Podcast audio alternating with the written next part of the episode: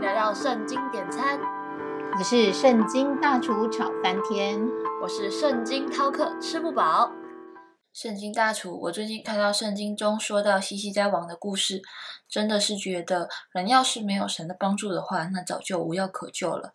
不是我爱说西西家王，他也不想想自己受到了耶和华神的帮助才得以活命的。可是竟然还心生骄傲的对巴比伦王差遣来的使者展现国中所有的财物，想要显示自己的国力。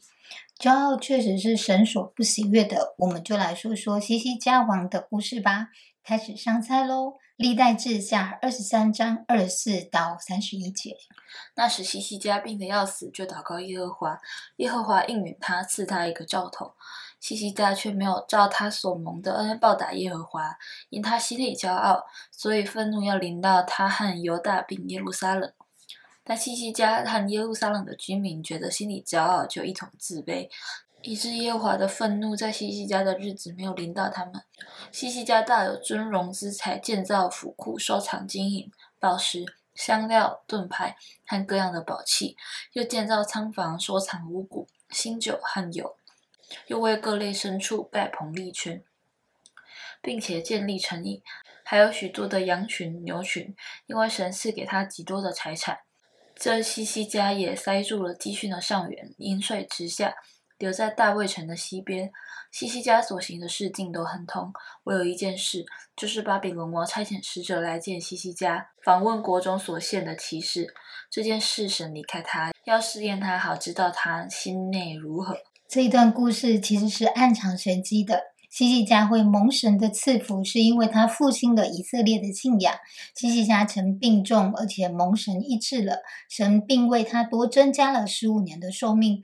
但是最讽刺的是，这十五年也成为他生命中的最大的败笔，因为他的延续执政，反而导致未来巴比伦人掳走犹太人。大厨，这个我知道。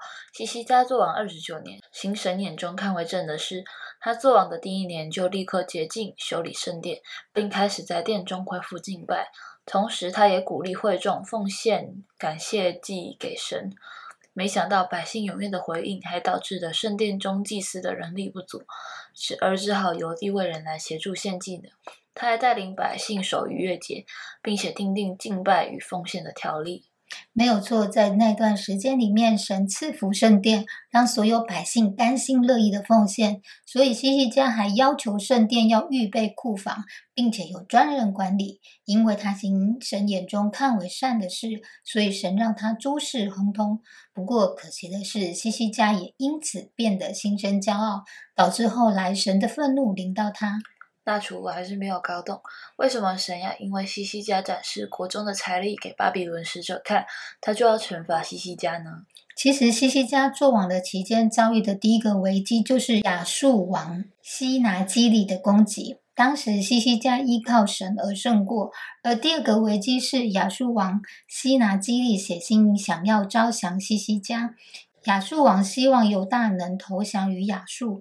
以当时的时空背景来看，当时候西西家应该是很想与巴比伦结盟来反叛亚述。他非常有可能是因为想要取信于巴比伦，所以才因此借机会展示自己的国力。只是他在做这件事情的时候，眼中所依靠的是国中的实力，此举则是失去了对神的敬畏之心。大厨，我终于明白了，为什么圣经经文中会特别提到我有一件事，就是巴比伦王差遣使者来见西西家，访问国中所献的骑士这件事。神离开他是要试炼他，好知道他心内如何。原来神是透过这件事情去试验他心中所真正依靠的是什么。看来无论我们是在什么样的光景当中，真的都不能骄傲。